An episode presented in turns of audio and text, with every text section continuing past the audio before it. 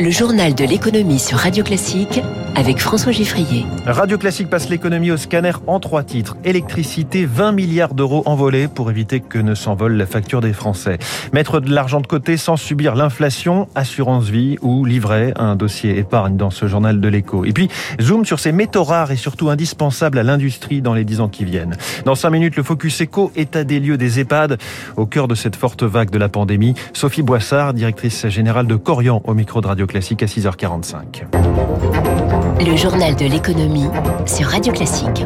Journal de l'économie qui démarre avec un calcul compliqué mais un résultat simple, 4%.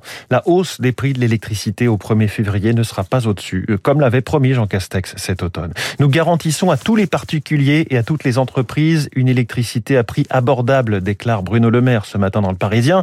Bonjour Eric Mauban. Bonjour François, bonjour à tous. Après la baisse des taxes, le gouvernement met cette fois EDF à contribution et l'addition est lourde. au total, près de 20 milliards d'euros, c'est la moitié du budget annuel des armées. Ce coût inclut d'abord la réduction au maximum de la principale taxe sur l'électricité.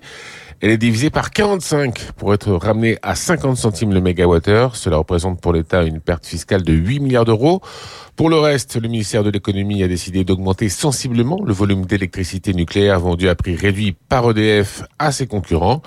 Euh, ce sera 120 TWh, soit 20% de plus. Tout sera fait pour que ce geste se traduise dans les faits par une modeste hausse des factures d'électricité, aussi bien pour les particuliers que pour les entreprises. Cela devrait coûter là encore près de 8 milliards d'euros. À cela, eh bien, il faut ajouter le chèque énergie qui va coûter 4 milliards d'euros. Tout ce dispositif constitue un bouclier énergétique de plusieurs milliards d'euros destinés à préserver le pouvoir d'achat des Français à moins de trois mois de l'élection présidentielle. Merci Éric Mauban. Revenons à ce sujet du porte-monnaie des Français. Le taux du livret A devrait passer de 0,5 à 0,8% au 1er février. Annonce attendue du gouvernement dans la journée. Cela reste bien plus bas que l'inflation. De son côté, le livret d'épargne populaire, le LEP, se défend mieux. Ce placement sous condition de ressources devrait voir sa rémunération plus que doubler et dépasser les 2%. Reste euh, à le faire connaître, Émilie Vallès. 15 millions de Français peuvent prétendre à ce livret d'épargne populaire soumis à conditions de revenus.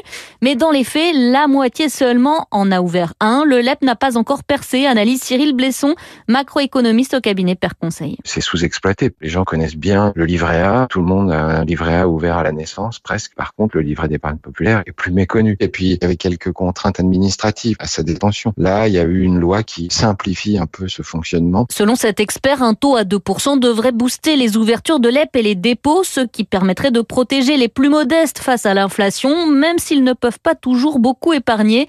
Philippe Crevel, directeur du Cercle de l'épargne. On est dans l'épargne de précaution, on est sur un produit à vocation sociale, avec un rendement qui est le plus élevé par rapport au livret A, livret de développement durable, PEL. C'est aujourd'hui le meilleur produit pour ceux qui sont éligibles. Mais ce livret ne rencontrera du succès que si les banques jouent le jeu. Bercy a demandé aux établissements financiers de le remettre en tête de gondole car c'est vrai qu'elles ont tendance à pas le faire parce que c'est pas forcément un produit très attractif financièrement pour elles. La somme maximale que l'on peut déposer sur un livret d'épargne populaire est de 7700 euros. C'est trois fois moins que sur le livret A. Émilie Vallès, autre possibilité d'épargne qui a largement progressé ces dernières années, l'assurance vie.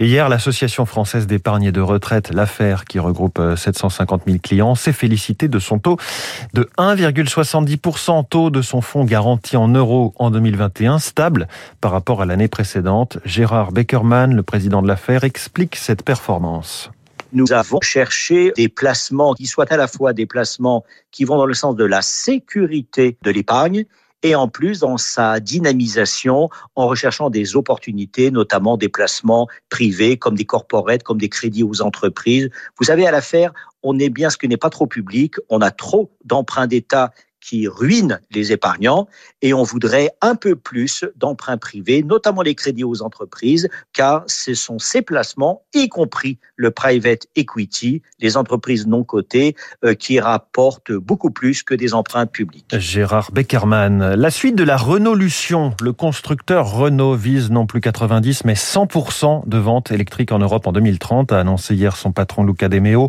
Entre 25 et 27 nouveaux modèles vont sortir d'ici 2025. La gamme de produits la plus compétitive des 30 dernières années, dit-il. On attend notamment cette année la Renault 5 électrique. Et justement, pour construire toutes ces voitures, leurs batteries, ainsi que nos smartphones, il nous faut et nous faudra toujours plus de métaux rares, lithium, cobalt, nickel. Nous importons 100% de nos besoins depuis euh, l'Australie ou la Chine, selon un rapport de l'ancien patron de PSA, Philippe Varin. Une dépendance préjudiciable à l'avenir et le gouvernement veut investir un milliard d'euros sur ce secteur stratégique. Éric Kioch.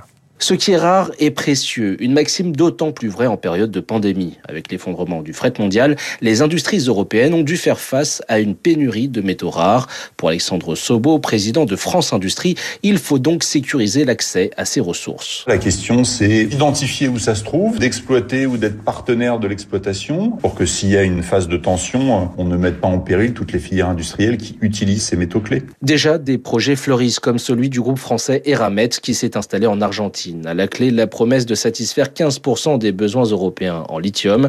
L'objectif est de construire un écosystème européen de la mine à la batterie. 30% de la valeur d'un véhicule électrique, c'est la batterie. Donc tout l'investissement qui est fait, c'est de se dire que cet élément clé sera fabriqué en Europe. L'étape suivante serait d'exploiter les sols européens qui abritent 7% des métaux rares mondiaux. Mais des obstacles existent. Mathieu Le Guérinel, géologue au bureau de recherche géologique et minière. Les procédés coûtent très cher. C'est pour ça aujourd'hui qu'on a peu de gisements en Europe et qu'on préfère aller exploiter dans des zones où les gisements sont plus faciles, comme en Australie ou euh, en Amérique du Sud. La question de la souveraineté européenne en matière de métaux rares sera au menu de la réunion des ministres européens de l'industrie les 31 janvier et 1er février. Les marchés financiers sont tous dans le rouge, ou l'été, moins 1,33% en ce moment pour le Nikkei. Wall Street, le Dow Jones a cédé 0,49%, le Nasdaq a perdu 2,51%, recul du CAC 40 hier, moins 0,5 à 7201 points. Il est 6h45, dans un instant le Focus Echo avec Sophie Boissard patronne de Corian, les EHPAD, les cliniques, les résidences seniors. À tout de suite